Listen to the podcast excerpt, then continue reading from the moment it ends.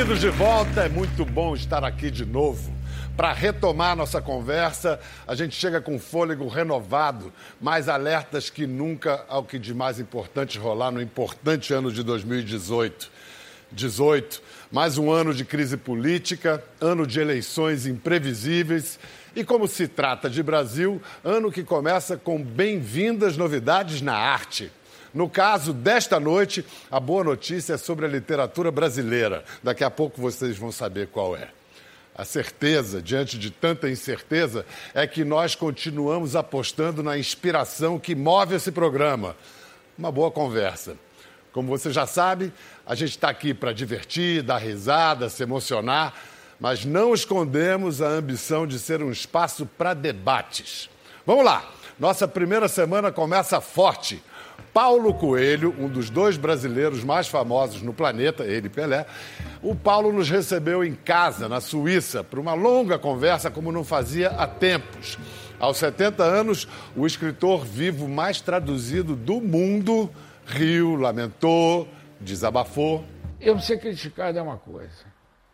Podem cair de porrada. Mas dizer que meu leitor é burro já está passando um pouco dos limites. Entende? Porque não é. E olha a trinca que a gente reuniu para celebrar a memória de Cazuza, meu amigo que estaria completando 60 anos. A mãe, Lucinha Araújo, o parceiro Roberto Frejá e sua grande paixão, Ney Mato Grosso. Pela beleza do que aconteceu há minutos atrás. Em ano de eleição, vamos falar do festival de notícias falsas que assola o país. Para entender o tamanho dessa encrenca e o que já está sendo feito para combatê-la, a gente conversa com o presidente do Tribunal Superior Eleitoral, Luiz Fux, que também não deixou de falar de outros temas urgentes da agenda do Judiciário. A questão do Supremo Tribunal Federal reavaliar a decisão da prisão logo após a segunda instância. É, como fazer isso agora e a decisão não parecer mais política do que técnica? Essa, essa reversão da jurisprudência parte de uma premissa da presunção de inocência. Como é que você pode dizer que um cidadão que sofreu inquérito, foi denunciado, foi condenado no juízo da apelação, o tribunal colegiado, composto por inteligências e homens mais maduros do que os juízes de primeira instância, confirma a condenação e esse homem entra presumidamente inocente. Você consegue entender isso? E a dupla sertaneja mais vendida no Brasil e no mundo, Jorge e Matheus, tocam pela primeira vez na televisão as músicas do disco novo. Já tá meio caminho andado, se parar é prejuízo entre uma noite e outra. Eu corro risco de quebrar a cara. Mais assunto quente. Esse vem com um homem chamado Polêmica, que faz cinema com o cérebro e o fígado.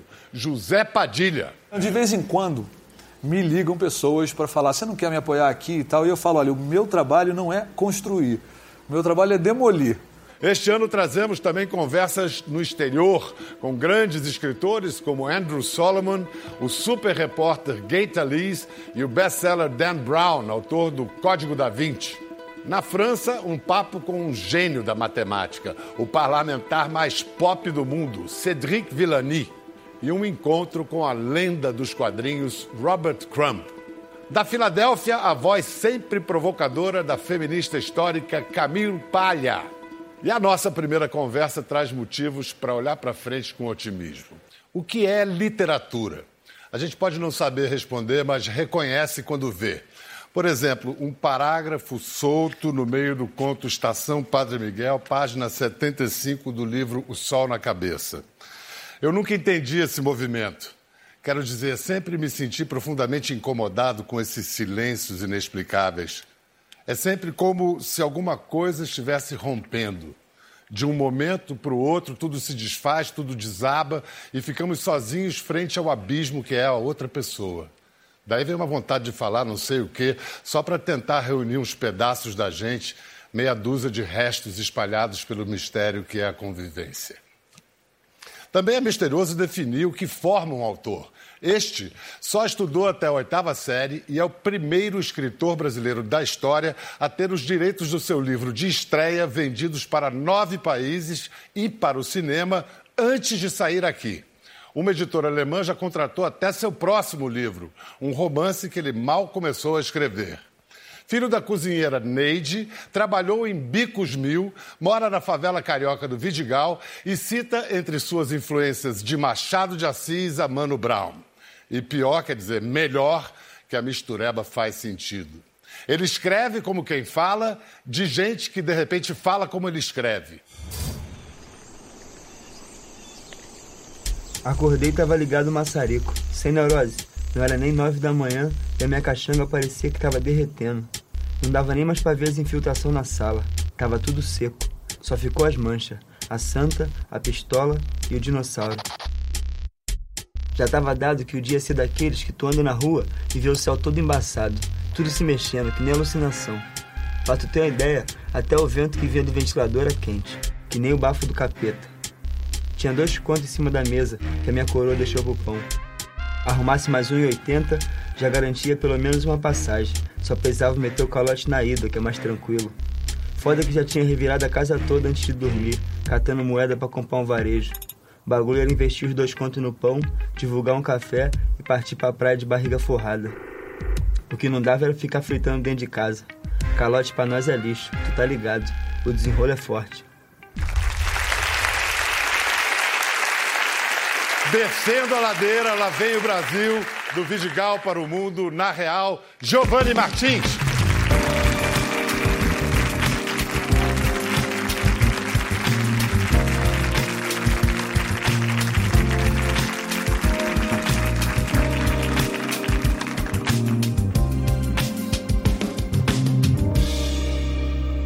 Cara, que sucesso, hein, Giovanni? É, e falaram que quanto não vendia, né? Tem um editor seu aqui na plateia. Tá vend... Ricardo Tepperman, né, o editor do livro. Afinal, como é que está a vendagem? Está vendendo muito bem. Realmente muitas livrarias em primeiro, chamando muita atenção. Então, não, não daria para... A gente esperava sucesso. Fizemos, rodamos 10 mil, o que é já uma, uma tiragem de uma um, aposta. Uma aposta. Né? É. Mas já mandamos reimprimir, porque está indo muito bem mesmo. É o seguinte, o livro que está provocando todo esse barulho é O Sol na Cabeça, saiu no mês passado sob elogios gerais de Chico Buarque, a Nelson Mota, de João Moreira Salles, a Sérgio Rodrigues, por aí vai. São 13 contos afiados e uma tradução... Uma, é uma tradução de, do abismo social do Rio de Janeiro, da desigualdade, daquela cidade rachada, desse país rachado, né? Até que ponto que você escreve eh, tem a ver com a sua própria vida? É autobiográfico? É, eu acho que o, o nível de autobiografia que eu, que eu dou para os meus livros é o, o que é normal para qualquer outro autor, assim.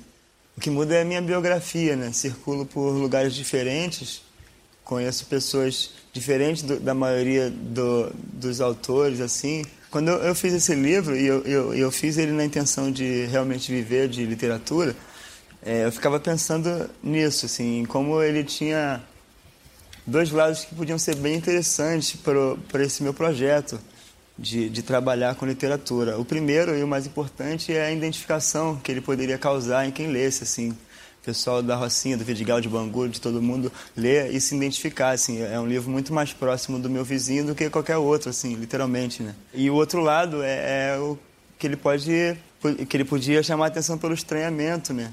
E aí eu acho que ele passeia bastante pela cidade, então acho que ele consegue conversar com muita gente. Né? Giovanni, você sabe que o, cada escritor faz os seus precursores, não o contrário. Quem que você nomearia como seus precursores? Com qual tradição literária você se identifica? É, eu comecei lendo muito a literatura brasileira, assim, foi o que eu mais li na, na adolescência e começo assim, de vida adulta. Então, e como? Como é que você chegou aos livros? Minha relação com a literatura começou cedo, assim. Eu comecei lendo é, revista em quadrinho. Eu gostava muito de Turma da Mônica quando era criança, assim, minha avó lia para mim as histórias, eu tinha quatro anos. E a partir dessas leituras eu ia para a rua e, e, ficava fingindo que estava lendo ali, decorava, né? E a partir de um momento eu comecei pra fingir que sabia ler é, já? Pra fingir que sabia ler, lia para meus amigos e tal. E a partir disso eu comecei a reconhecer umas sílabas e, e aprender mais ou menos o funcionamento daquilo. E a minha avó percebendo isso, foi atrás de, de, me ajudar com isso e eu acabei sendo alfabetizado muito rápido e em 2015 quando eu fui na Flip a primeira vez eu, essa ficha caiu assim da, da, de como a, a, Bienal do Livro foi marcante assim para o meu envolvimento com a literatura acho que pelo afeto porque era um passeio que eu fazia com a minha mãe, com meus irmãos e tal, e era uma coisa rara, porque ela não tinha tanto tempo assim pra gente passear sempre. E aí eu lembro de uma vez que a gente foi, e depois fomos mais algumas vezes, e eu sempre gostava muito, comecei a pedir para comprar livros, comecei a pedir livros de, de aniversário, de Natal. E que, qual foi a primeira coisa de Machado de Assis que você leu? Quincas Borba ou, Dom, ou o Memórias Póstumas. Eu li um e outro logo, assim. Eu acho que eu primeiro li o Memórias Póstumas. Aí eu fui lendo tudo, depois fui relendo e tal. Até hoje é, é um cara que me acompanha bastante, que eu, que eu aprendo muito. Quando eu não sei o que ler, eu leio sempre ele, porque não Pra- consigo imaginar pra nada limpar- melhor. Pra limpar a língua, né? É. São uns, uns autores que, quando a gente lê, trazem a gente de volta à língua portuguesa, né? E aí depois eu li muito o Drummond, o Jorge Amado também foi alguém, foi um cara que eu li bastante, li muitos E romances. música também, né? Porque você no início queria ser compositor também, Isso, a música é uma influência muito grande, assim. Acho que desde criança tenho essa coisa de analisar as letras de música. Eu ouvia muita música com meu irmão, é, Raul Seixas, Cazuza, discos que minha mãe tinha em casa. E a gente conversava sobre a letra, Ouro de Tolo, sobre, sei lá, Blues da Piedade. A gente ficava ouvindo e, e pô, isso é bacana que ele falou, porque ele falou isso, isso e aquilo. Eu- a gente ficava meio brincando de, de destrinchar essas coisas. E aí eu comecei a escrever minhas primeiras músicas, assim, e era um caminho que eu achava bastante possível, porque eu acho que é porque eu conhecia compositores, gente que vivia de música, que que que estava ali na correria de, de trabalhar com Mas, isso. mas para viver você fez bico até fazer bico, né? Fez de tudo, né? Sim, é porque eu sempre eu sempre evitei arrumar um emprego que me tomasse o dia inteiro, assim. Por quê? Para escrever? É, na, na época ainda não, assim, foi um movimento muito natural, mas eu achava que eu devia ter tempo para pensar e para viver a vida. Então eu não, não gostava dessa ideia de ficar preso num trabalho de, de segunda a sábado e outro de segunda a sexta. Era uma, era uma escolha, né? Eu ganhava muito menos dinheiro do que a maioria dos meus amigos, mas eu tinha muito mais tempo. Mas é verdade que você fez a proposta para sua mãe, você fica me sustentando que eu vou escrever um livro e ganhar dinheiro com literatura? É, isso foi um pouco depois, assim. Essa época de muitos bicos eu estava ali vivendo com ela, mas eu saí de casa muito cedo, com 17, 18 anos. E aí em 2015, eu fui na Flip a primeira vez apresentar uma revista que eu havia feito em 2014, chamada Setor X, tinha feito em parceria com a galera da Rocinha, ali na biblioteca. Aí em 2015 a gente foi convidado para apresentar a revista, eu fui lá e muita gente per- perguntava se eu já tinha um projeto em andamento, se eu tinha alguma coisa pronta e tal, e eu não tinha nada. Então eu saí dali com essa, com essa ideia de que tinha rolado uma oportunidade, eu não estava pronto ainda, mas se- quando aparecesse a próxima eu estaria preparado. Quando eu voltei de Paraty, eu estava meio desempregado, assim, meio não, estava completamente desempregado. Meio desempregado é bom, né? É, porque como eu nunca tive um emprego, é. eu sempre fui meio empregado e meio desempregado, né? Então eu voltei de, de Paraty e eu falei, cara, eu vou escrever um livro. Aí eu fui falar com a minha mãe, falei, pô mãe, eu quero escrever um livro. Esse livro vai mudar minha vida, assim, vou viver dele a partir de onde vinha Isso. essa autoconfiança toda? do desespero, né? Não, porque diz que a autoestima vem de fora. Quer dizer, no seu caso foi o desespero. É, muita gente elogiava meus textos, assim, mas o fator mai- maior era saber que não tinha, tinha só essa jogada. Assim, Qual era essa- outra alternativa? Não tinha outra alternativa, não tinha uma profissão, não tinha... é, Mas vem cá, qual foi a reação da tua mãe quando você fez essa proposta indecente? Cara, minha mãe, é, eu sou muito parecido com ela, então ela topou, porque ela é meio maluca assim, que nem eu. Acho melhor a gente ouvir a versão da Dona Neide. É, né? Uma também mãe essa mãe. Dona Neide, vamos aplaudir. A mãe do, do Giovanni está ali. Foi assim, Dona Neide. A senhora me sustenta, que eu estou, assim, um rapaz desempregado, 23 anos. A senhora me sustenta que eu vou escrever um livro e ganhar dinheiro com literatura. Quando ele quer uma coisa, ele bate naquilo ali e ele tenta fazer aquilo acontecer, né? Determinado. Eu, como mãe, tinha um pouco de medo, né? Sempre, a mãe sempre tem um medo, por quê? Porque no Brasil, a, a fama da literatura, que não se dá para viver disso, né? não vem de família, né?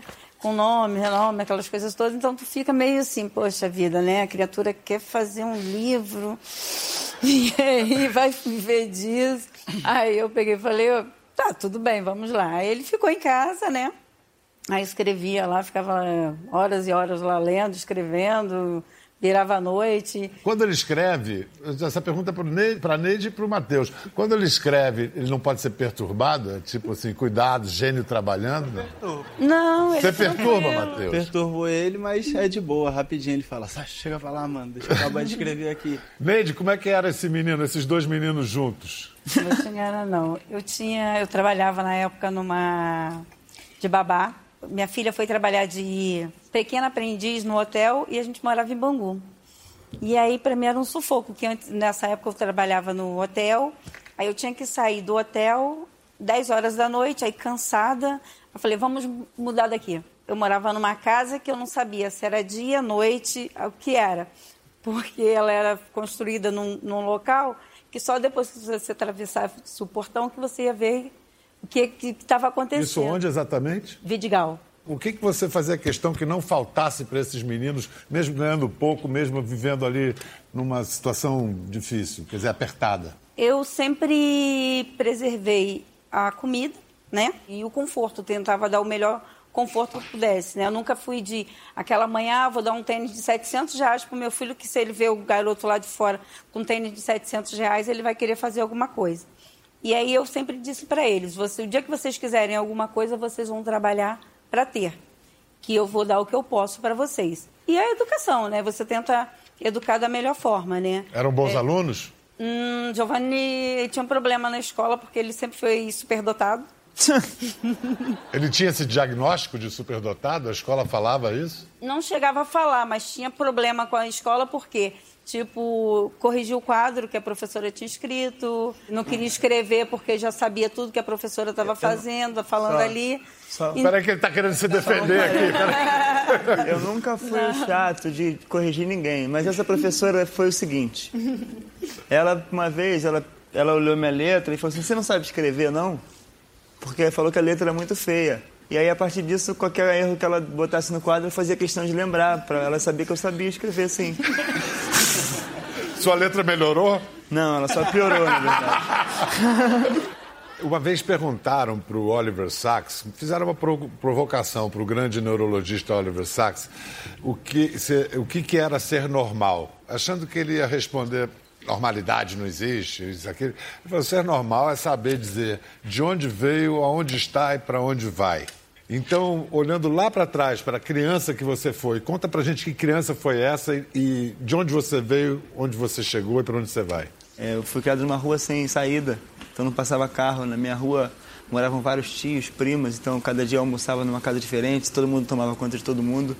Então eu brinquei de todas essas brincadeiras de, de anos 90, assim, foi, acho que foi uma das últimas gerações a pegar algumas brincadeiras, ficava na rua o dia todo. Isso... Então você não, não teve uma infância sob esse universo que você descreve? A violência estava presente ali, mas é, quando você vive num, alguma coisa, isso se torna natural. É, eu, eu acho que uma das grandes características do ser humano é se acostumar com qualquer coisa, né?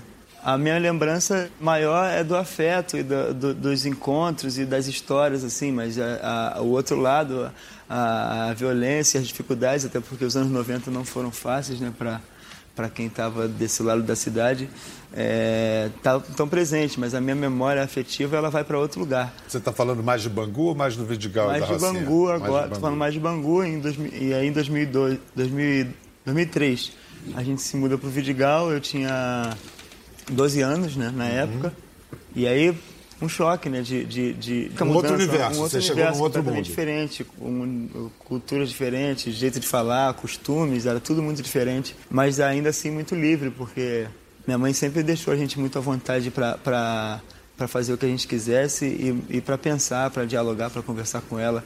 Essa é a minha maior lembrança assim, de, desse período. Você não se sentia meio estrangeiro ali? Demais. E, e, aí chegou uma hora que eu fiquei meio no, fiquei mais tempo, fiquei bastante tempo no Vidigal, eu voltava para Bangu e às vezes me sentia meio distante também, então fiquei meio suspenso ali entre esses lugares. Ficou estrangeiro nos dois lugares. Nos dois lugares. Assim, assim que se forma um escritor. É, é verdade? Deve ser. Em todo caso, nesse caso, formou um grande escritor. Qual é o seu conto preferido? O Rolezinho. É, o Rolezinho é o conto preferido de muita gente. É. É o primeiro conto do livro e é o conto todo ele escrito na prosódia, vamos dizer, do, do jovem carioca de favela e não só, porque as, as gírias começam na favela e depois no asfalto, é. Zona Norte. Nós tava tranquilão andando, quase chegando no ponto já, aí escoltamos cana dando dura no menor. A merda é que um dos cana viu nós também. Dava nem pra voltar e pegar outra rua. Mas até então, mano, tava devendo nada a eles, flagrante tava todo na mente, terror nenhum, seguimos em frente. Quando nós tava quase passando pela fila que eles armaram com o menor de cara pro muro, o filho da puta manda nós encostar também. Aí vem com o papo de quem tivesse sem dinheiro de passagem ia pra delegacia. Quem tivesse com muito marco da passagem ia pra delegacia. Quem tivesse sem identidade ia pra delegacia. Porra, meu sangue ferveu na hora, sem neurose. Pensei, tô fudido. Até explicar pra coroa que focinho de porco na tomada, ela já me engoliu na porrada.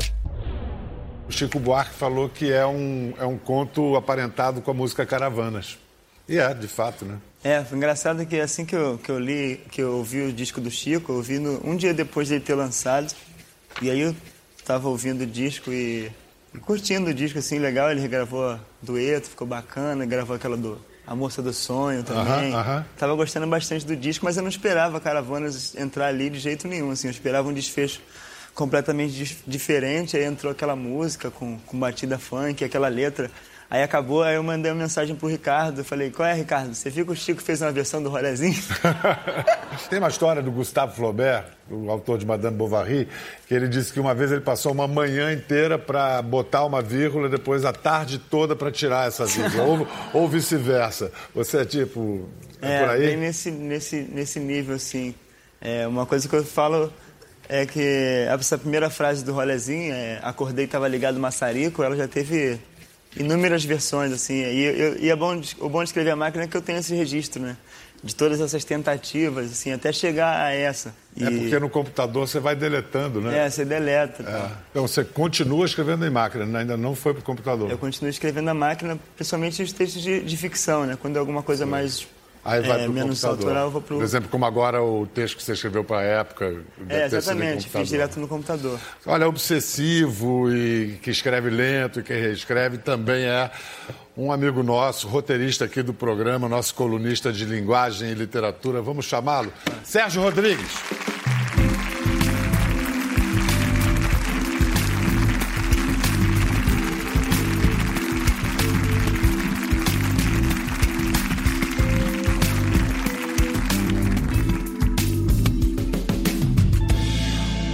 Sérgio, você tem muitos anos de janela, não só escrevendo, mas como acompanhando todos os lançamentos da literatura brasileira. Está tendo um pouco de exagero com a chegada do Giovanni, porque talvez antes a coisa estivesse meio desértica, ou é isso mesmo? É isso tudo mesmo? O livro é muito bom. O livro é um belo livro de contos. É, Eu acho que assim, há outros fatores que explicam esse fenômeno Giovanni que, tá, que a gente está vivendo agora. Quer dizer, não é só o texto. Mas é importante dizer que o texto segura muito bem essa onda, essa, essa, essa pressão, essa expectativa toda que está sendo gerada em torno dele. Né? Quer dizer, eu acho que é um livro. é, ele é um, um contista de mão cheia. Assim, todas as histórias são boas, algumas Claro, é, é- é natural que algumas sejam melhores que outras, mas acho que é um livro bastante coeso. E é um livro que lida com uma, com uma temática que é muito, muito cheia de clichês já. Né? É um terreno minado, essa coisa da violência urbana, da, da literatura marginal. É, não é fácil você transitar nesse mundo aí, é, principalmente tendo uma herança tão forte como nós temos aqui do Rubem Fonseca né, que é uma coisa que eu acho que fez muito mal, enfim, fez bem e fez mal ao mesmo tempo, mas influenciou demais mais de uma geração de escritores brasileiros. E eu acho que o Giovanni, ele tira de letras como se, como se fosse uma outra coisa. O que ele faz tem muito pouco a ver, na verdade, com, aquele Rubem. modo, é, com aquele jeito de fazer esse tipo de ficção urbana, esse realismo urbano é, cru, né, brasileiro. Ele vai para um outro caminho, trabalho de linguagem, é, e acaba entrando uma coisa de crônica de costumes, acaba entrando um lirismo que, em geral, não tá, é, não são traços associados a Aque- esse tipo aquele de literatura. realismo. É, aquele Agora, realismo. quando você fala de outros fatores, você está falando do CEP, do Giovanni, como diz o Antônio Prata na orelha do livro. Vai chegar o dia em que a orelha de um livro de Giovanni poderá ignorar o fato de que é um escritor nascido em Bangu, morador da Rocinha e do Vidigal. É, é disso que você está falando? Que o... É, o- quando eu falo dos outros fatores, é disso que eu estou falando. Quer dizer, eu acho que seria ingênuo negar que isso também faz parte do, do, do, do fenômeno. Quer dizer, não literariamente, mas no sentido do marketing mesmo, do, de como essa notícia viaja no mundo. A gente hoje está vivendo, não só no Brasil, mas no mundo inteiro, um, um momento em que se buscam novas vozes. Né? Está todo mundo de olho em quem pode dar voz a quem nunca teve voz. Grupos que nunca tiveram voz, nunca foram representados nas artes em geral, na literatura em particular. Isso faz com que muitas pessoas acabem chegando à cena e sendo levadas a, a- a- em conta e tal, realmente novas vozes, com suas, com suas histórias, com suas biografias, elas estão ali representando alguma coisa. Ocorre que a literatura nunca é uma representação direta de uma experiência. É uma coisa que tem mil filtros e é muito complicada. Né? O que eu acho que o Giovanni faz, e que pouca gente está conseguindo fazer, é unir as duas coisas. Quer dizer, você tem o fato de que você está dando voz, sem dúvida nenhuma, a pessoas que não tinham voz, né? O, com a sua história, com a sua, com a sua biografia, com o seu CEP, como, como diz o Pedro. Mas, ao mesmo tempo, tem um texto que é maduro e que é artisticamente. Não é isso que sustenta o. É artisticamente consistente. Quando você tem essas duas coisas, aí você tem a explosão. Eu acho que é mais ou menos isso. O conto espiral, por exemplo, que para mim é, é, talvez o melhor, que é um, para quem não sabe, é um, é um uma espécie de jogo de gato e rato entre um, um menino da favela, que é estudante numa escola pública da Gávea, e um cara que tem medo dele. De classe média que tem medo dele, e ele saca isso e começa um jogo que é meio de brincadeira, até o momento em que fica claro que aquilo ali vai ter que ir para um próximo nível, para um, uma nova fase do jogo, ou então, ou então não vai ter mais jogo. Nunca esquecerei da minha primeira perseguição. Tudo começou do jeito que eu mais detestava, quando eu, de tão distraído, me assustava com o susto da pessoa. E quando via, era eu o motivo a ameaça. Prendi a respiração, o choro, me segurei mais de uma vez para não xingar a velha que visivelmente se incomodava de dividir comigo e só comigo o ponto de ônibus. No entanto, dessa vez, ao invés de sair de perto, como sempre fazia, me aproximei. Ela tentava olhar para trás sem mostrar que estava olhando, eu ia chegando mais perto. Ela começou a olhar em volta, buscando ajuda, suplicando com os olhos. Daí então colei junto dela, mirando diretamente a bolsa, fingindo que estava interessado no que pudesse ter ali dentro, tentando parecer capaz de fazer qualquer coisa para conseguir o que queria. Ela saiu andando para longe do ponto, o passo era lento. Eu observava se afastar de mim. Não entendia bem o que sentia. Foi quando, sem pensar em mais nada, comecei a andar atrás da velha. Ela logo percebeu. Estava atenta, dura, no limite de sua atenção. Tentou apertar o passo para chegar o mais rápido possível a qualquer lugar mas na rua era como se existíssemos apenas nós dois. Por vezes aumentava minha velocidade, sentindo o gosto daquele medo, cheio de poeira de outras épocas. Depois diminuía um pouco, permitindo que ela respirasse. Não sei quanto tempo durou tudo aquilo. Provavelmente não mais que alguns minutos, mas para nós era como se fosse toda uma vida. Até que ela entrou numa cafeteria e segui meu caminho. Eu acho isso se conta uma melhor tradução do, desse abismo social, dessa tragédia social brasileira. Talvez a, a melhor tradução de, assim, já feita é, é, mesmo, assim, é espetacular. Mas não acontece nada, quer dizer, a, a violência é psicológica, né? E eu, eu, acho que isso é um traço comum nos contos do livro. Isso é proposital? Sim, é, é muito sobre o que, que não acontece, mas sempre pode acontecer, né? vai muito para esse lugar de que você está sempre sujeito a passar por, por alguma coisa dessas do livro.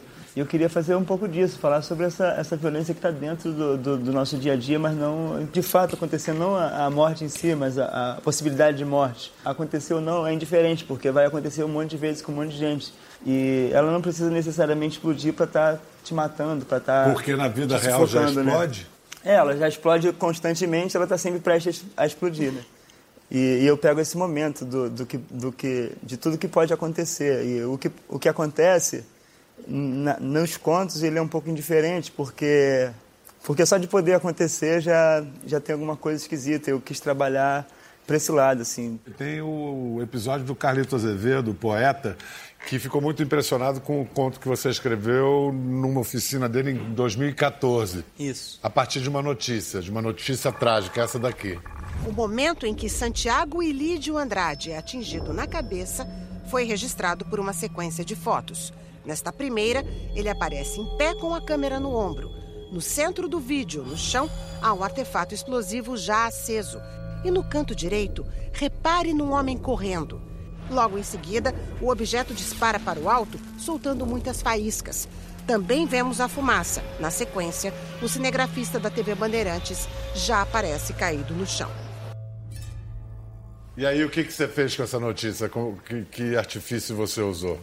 É, o Carlito, ele chegou com essa notícia no, num jornal e ele propôs um exercício de cada, cada um pegar um dos personagens do, do, do fato e construir um depoimento a partir do, do que aconteceu. E aí ele próprio fez o, o depoimento do policial, que fez a ocorrência, outras pessoas foram pegando outros personagens próximos ali, e, e eu decidi fazer o depoimento do Rojão. Você pode ler um pouquinho pra gente? Tá aqui. Posso? Eu me chamo Artefato e te digo uma coisa. Vida de rojão não é fácil. Saí da fábrica nesse verão que dizem ser o mais quente de todos, porque um japonês ambicioso não quis esperar o inverno para me vender nas festas de São João. Cheguei naquele domingo num quarto cheirando a cigarro e fui deixado junto aos livros, ajudando a decorar aquela biblioteca que ia de Harry Potter a Clarice Lispector. No quarto, falavam de tatuagem, cinema, futebol, cerveja, passe livre e que não ia ter Copa. Alguns dias mais tarde, meu dono resolveu me levar para passear. Pensei, enfim chegou minha hora de brilhar. Para quem não é rojão, deve ser difícil imaginar, mas o momento de nossa morte é o mais importante em nossa vida. Com os humanos acontece algo parecido. Muitos deles só brilham depois de morto.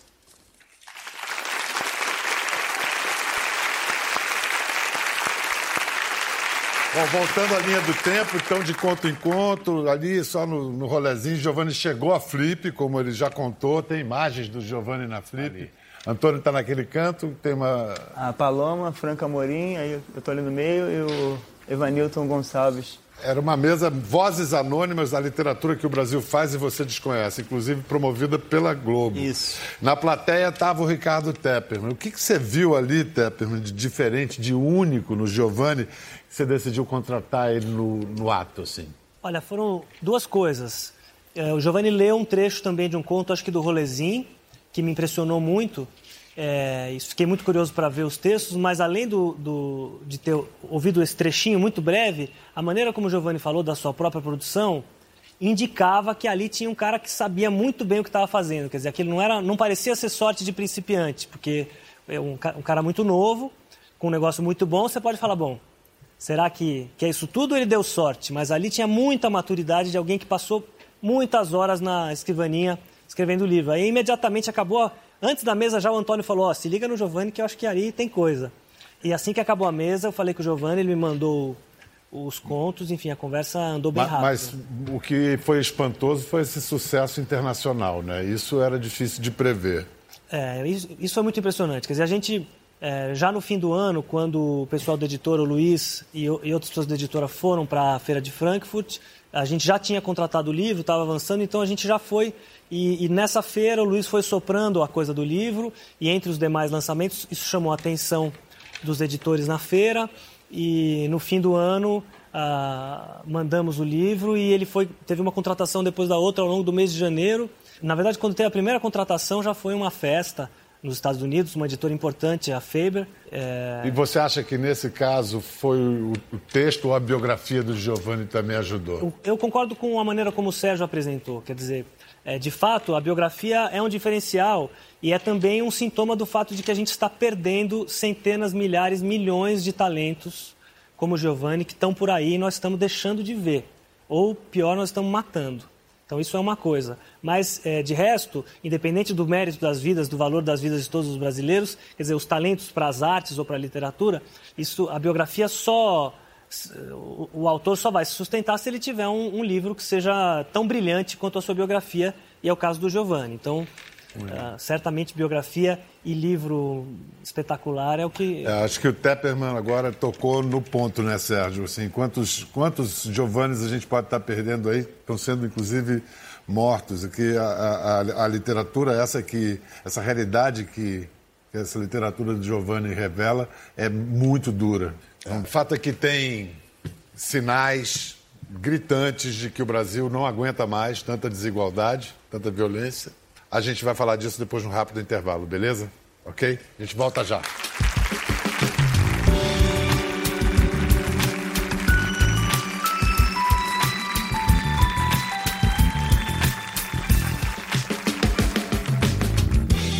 Bem-vindos de volta. A gente já começa anunciando uma substituição no palco. Não é que o Sérgio vá deixar de participar do programa. Mas ele vai participar do programa agora da plateia. E da plateia, a gente vai trocar então um colunista de literatura, vai vir o Edu Carvalho, que também é da nossa equipe. Vem pra cá, Edu, troca com o Sérgio. Edu Carvalho, que é nosso colunista de periferia, representatividade, novas vozes, correspondente na, na Rocinha. Como é que eu te chamo, Edu? É isso aí, repórter do Favela da Rocinha e colaborador do Conversa com Bial. Puta, muita honra, que beleza. Vocês se conhecem há muito tempo? Como é que vocês uh, se conheceram? Eu conheci Giovanni, já conhecia o trabalho de Giovanni é, porque temos pessoas em comum. Nós nos conhecemos em setembro passado, do ano passado, porque no mesmo dia publicamos dois. Ele publicou um texto, eu publiquei um texto é, em dois jornais de grande circulação falando a mesma coisa. Toda a galera da Flup já tinha me comentado de Giovanni, de quanto ele era esse. é esse gênio. Giovanni é a nova, a nova bossa, a nova onda que a gente quer ele é, ele é, desculpa a palavra, ele é foda. Assim. Rodrigo Teixeira, o grande produtor cinematográfico brasileiro, já comprou os direitos do Sol na Cabeça e vai dar a, a direção do projeto para Carinha Ainus. Vem coisa boa aí, vem coisa boa aí. E a gente está falando aqui de um ponto de vista intelectual, todo, ah, nós pensamos que, mas emocionalmente isso deve ter sido um, uma jornada de você para você mesmo, né? É, foi muito grande, muito, é, uma jornada muito grande, muito trabalho. Não, emocionalmente, custou o quê é. para você? Você tem reações físicas quando você escreve? Muitas. Você chora, verdade, sua, sei lá? Eu suo, choro. E, na verdade, até hoje, quando eu leio, assim, eu fico muito mexido lendo esses textos até hoje. Na verdade, eu não peguei o livro para ler ele inteiro. Você ainda não leu inteiro? Ainda não. Depois que ele saiu, eu só li alguns trechos, assim, e e mexe muito, né? Porque a gente vai para um lugar super esquisito de, de pensamentos e de sentimentos ali. Me emociona de uma forma muito grande, assim, e fazendo mais ainda, né? Eu queria fazer duas perguntas para o Giovanni. Vai. Houve uma espécie de autocensura? Assim, eu não vou dizer isso é, porque isso não pode ser muito bem compreendido ou não. Eu vou ter que dizer e eles vão ter que procurar saber. Eu, eu não, não me censurei em momento algum. Eu só, eu só tive um, eu só tive, eu só parti do, do princípio de que não podia nunca ter um tom apresentativo, né? Que Nesse sentido.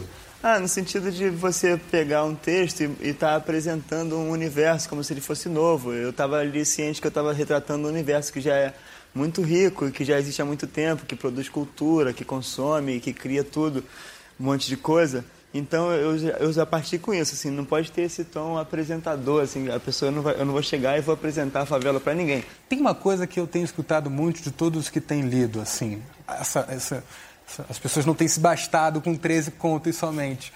E não, não só com três pontos, mas com os finais de cada um deles. Assim que você fica, mas espera, tá faltando algo aqui. Não, termina, ele, ele, tem uma mão para terminar o conto na hora que é certa, é... que é impressionante. Eu gosto de, de suspender as coisas e, e jogar pro, pro leitor, né? Porque eu já tive muito trabalho, agora fica contigo. Como a gente, quando fala de desigualdade no Brasil, às vezes mistura muito desigualdade social com racial, eu quero fazer uma pergunta. É, você não vê a resposta dele, olha para mim, você não fala, você faz com a cabeça. Depois eu faço a mesma pergunta para você. O Giovanni é branco? Giovanni, você é branco? De maneira alguma. Deram a mesma resposta. Não, mas você seria branco para muita gente. Por que, que você responde que não é? É, primeiro porque eu passo coisas que talvez homens brancos não passem, né? Louro, cacheado. É, muito complicado, porque a gente foi criado nesse, nesse, nesse lance do, do, do mito da, da democracia racial e criado para se esconder muitas vezes, né? Quando você nasce com a pele um pouco mais clara, o caminho mais natural é que as pessoas te embranqueçam até que você acredite que você é branco. Mas aí quando você chega num hotel igual eu estou em São Paulo, você percebe que não, você não é branco não. Um trecho da história do periquito e do macaco. Quando o Pepe invadiu o morro, era foda para comprar bagulho. Outro trechinho de Estação Padre Miguel. Já estava na ponta quando chegaram dois malucos numa moto, sendo que o carona tinha uma K-47 atravessada no peito e o piloto uma pistola na cintura. Depois disso aconteceu tudo muito rápido. Quando vi, já estávamos encostados no muro, a AK apontada para nossa cara, o bandido gritando: Vocês estão maluco, porra? São retardados? Quer morrer, caralho? Não sabe que não pode mais fumar crack nessa merda? Entre a polícia e a bandidagem, para onde e a bandidagem, para onde você corre? Para onde vocês correm? Pro livro. A tua experiência pessoal de, de tomadura de polícia, já tomou? Ah, incontáveis vezes, né? Incontáveis vezes. Teve uma vez que eu e meu irmão, no, no dia de final do, do- da Copa do Brasil, Flamengo e Cruzeiro. Seu irmão, Matheus. E eu não gosto de lembrar desse dia, primeiro porque a gente perdeu, e segundo porque, somando os dois, fomos parados cinco vezes. Na porta de casa, No mesmo dia? no mesmo dia. É, só que eu, eu, eu tenho uma lembrança pior ainda do jogo, porque o jogo o Flamengo não chega nesse final sempre, né? Separado, infelizmente, já aconteceu um monte de vezes. Você sabe que o seu amigo aí, quando, quando foi anunciada a intervenção militar, foi responsável, junto com o parceiro seu, por um manual, uma cartilha de como se comportar em caso de abordagem eh, policial. Eh, Edu, eh, aquilo foi algo, talvez a coisa que você fez que teve mais repercussão, né? É mais repercussão. Chegamos a, a abarcar 7 milhões de pessoas.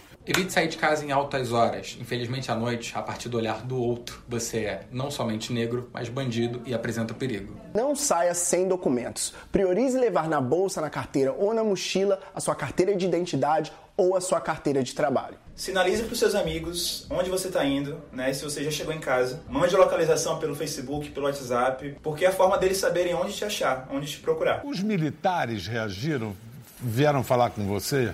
Alguém Não. procurou vocês? Não, não. Do outro lado não teve nenhuma. Não teve. Estão, é, estão ocupados parando os outros na rua. Né? Fazendo fichamento, né? Tentando respirar fundo, mantendo a cabeça fria, vocês acham que tem alguma chance da intervenção militar não resolver os problemas, ajudar o Rio de Janeiro e principalmente os moradores das favelas? Eu acho que não. Acho que não tem chance alguma, porque ela vem para poder endossar uma política pública que já vem sido repetida há muitos anos e ela só dá errado. Os números estão aí, não me deixam mentir.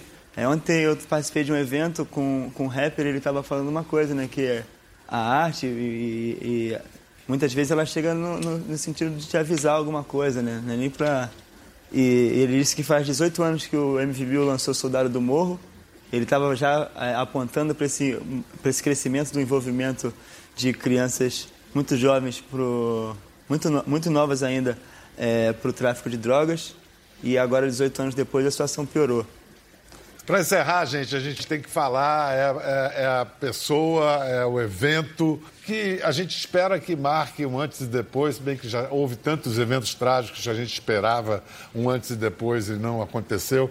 Marielle Franco, vocês conheciam ela pessoalmente? Eu conheci pessoalmente, assim. Você conheceu e? Estive com ela nas últimas semanas. É, eu acho que Marielle e, e Giovanni, por conta dessa, dessa coisa de vermos novas pessoas e termos esperança em novas pessoas, são pessoas guardadas as proporções nos seus campos de, de trabalho que tentam transformar minimamente e diariamente essa, essa, essa realidade da favela, você vai ver, você vê que Marielle ela é negra, moradora da, da Maré, é, com 38 anos, a quinta eleita, a quinta mais eleita. Então era uma pessoa, era uma voz, assim como o Giovanni agora passa a ser, já era, mas agora ele consegue vociferar para o Brasil inteiro e não só para o Brasil, para o mundo, o quanto a gente precisa dessa, dessa transformação, o quanto essa realidade precisa ser transformada.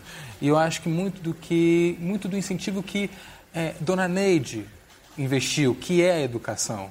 E era uma das coisas que, que fez com que Marielle se tornasse essa pessoa que, ao longo da vida, frequentou um pré-vestibular, conseguiu uma bolsa na faculdade, fez ciências sociais e logo após, não tão próximas, entra depois na carreira política. Eu acho que, assim, são dois, duas pessoas que imprescindíveis hoje. Acho que ela em memória e Giovanni seguindo sempre. Muito bem. Você, o que, que você espera que seja a reação a essa execução, Giovanni? O que, que vem agora nessa, nessa guerra trágica que o Rio e, e o Brasil, de certa maneira, também vivem? Eu não conhecia a Marielle, né? Conhecia o trabalho e acompanhava, mas não cheguei a conhecê-la pessoalmente. É, eu estava contando para o Edu que você falou do Carim na quarta-feira. Aconteceu muita coisa. O Flamengo ia jogar contra o Emelec. Eu tinha um jantar marcado com o Luiz e com o Carim para a hora do jogo. E Entre o Carinho e o Vinícius Júnior, foi difícil, assim. Que dilema. O, o Matheus falou assim, cara, tem como marcar outra hora, não? Eu falei, o cara mora lá na, na Alemanha, eu vou falar pra marcar outra hora. Aí fui pro jantar e, e foi super bacana, porque o Carinha é realmente uma pessoa incrível e o Luiz também, a gente conversou, foi uma noite super agradável. Não resisti, fui no banheiro olhar o celular, o meu irmão tinha falado que o Flamengo tinha ganhado o jogo, então fiquei muito feliz, assim, e saí do restaurante, ainda fiquei conversando bastante tempo com o Carinho. E cheguei em casa, um amigo me mandou uma foto de que o Lázaro Ramos tinha postado uma foto que estava começando a ler o livro, quer dizer, eu estava assim num, num, lugar muito de muita felicidade, assim, muito especial, então eu abri o computador e vi a notícia e foi um soco assim na cara, né? E, e, mas a primeira coisa que aconteceu, na verdade, era uma coisa muito surpreendente e ao mesmo tempo era uma coisa que infelizmente é natural, assim, acontece todo dia. E aí eu fiquei meio suspenso nessa coisa e, e não, entendendo bem esses sentimentos. E eu estava contando pro Edu que passou a quarta, passou a quinta. E na sexta-feira essa ficha caiu, assim, eu passei o dia inteiro chorando com uma pessoa que eu nem conheci, né? E era o dia que eu vinha para São Paulo e eu estava muito triste, assim, não queria gravar a entrevista. Eu tinha uma, uma entrevista para gravar na sexta-feira, eu falei, cara, não quero fazer isso, não quero fazer nada. E aí meu irmão chegou, eu fiquei mais tranquilo, porque eu estava sozinho também, aquela coisa toda. Aí ele chegou, a gente conversou um pouco. E, e, eu vim pensando que essa minha vinda a São Paulo, todos esses compromissos, todo esse lançamento, é uma celebração também à memória dessa pessoa, porque se a gente está aqui hoje conversando é porque pessoas como ela, outras mulheres negras fortes, lutaram pela nossa pelos nossos não só pelos nossos direitos de sociais assim, da gente ter direito a, a, circular pela cidade a ter acesso à educação mas o nosso direito à vida o nosso direito à existência então é, é isso, é, a gente segue a nossa vida depois de, desse momento muito, muito triste, mas é isso, a memória dela vai estar aí para sempre. Aleluia. Só não.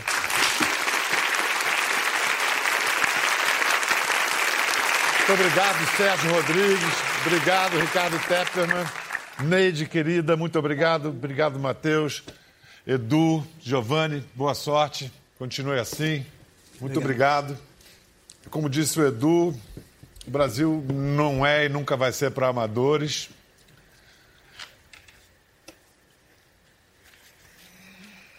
Boa.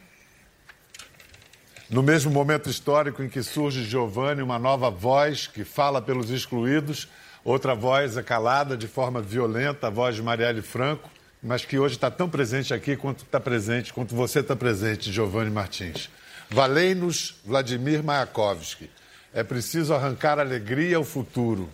Morrer nessa vida não é difícil, difícil é a vida e seu ofício. Até a próxima.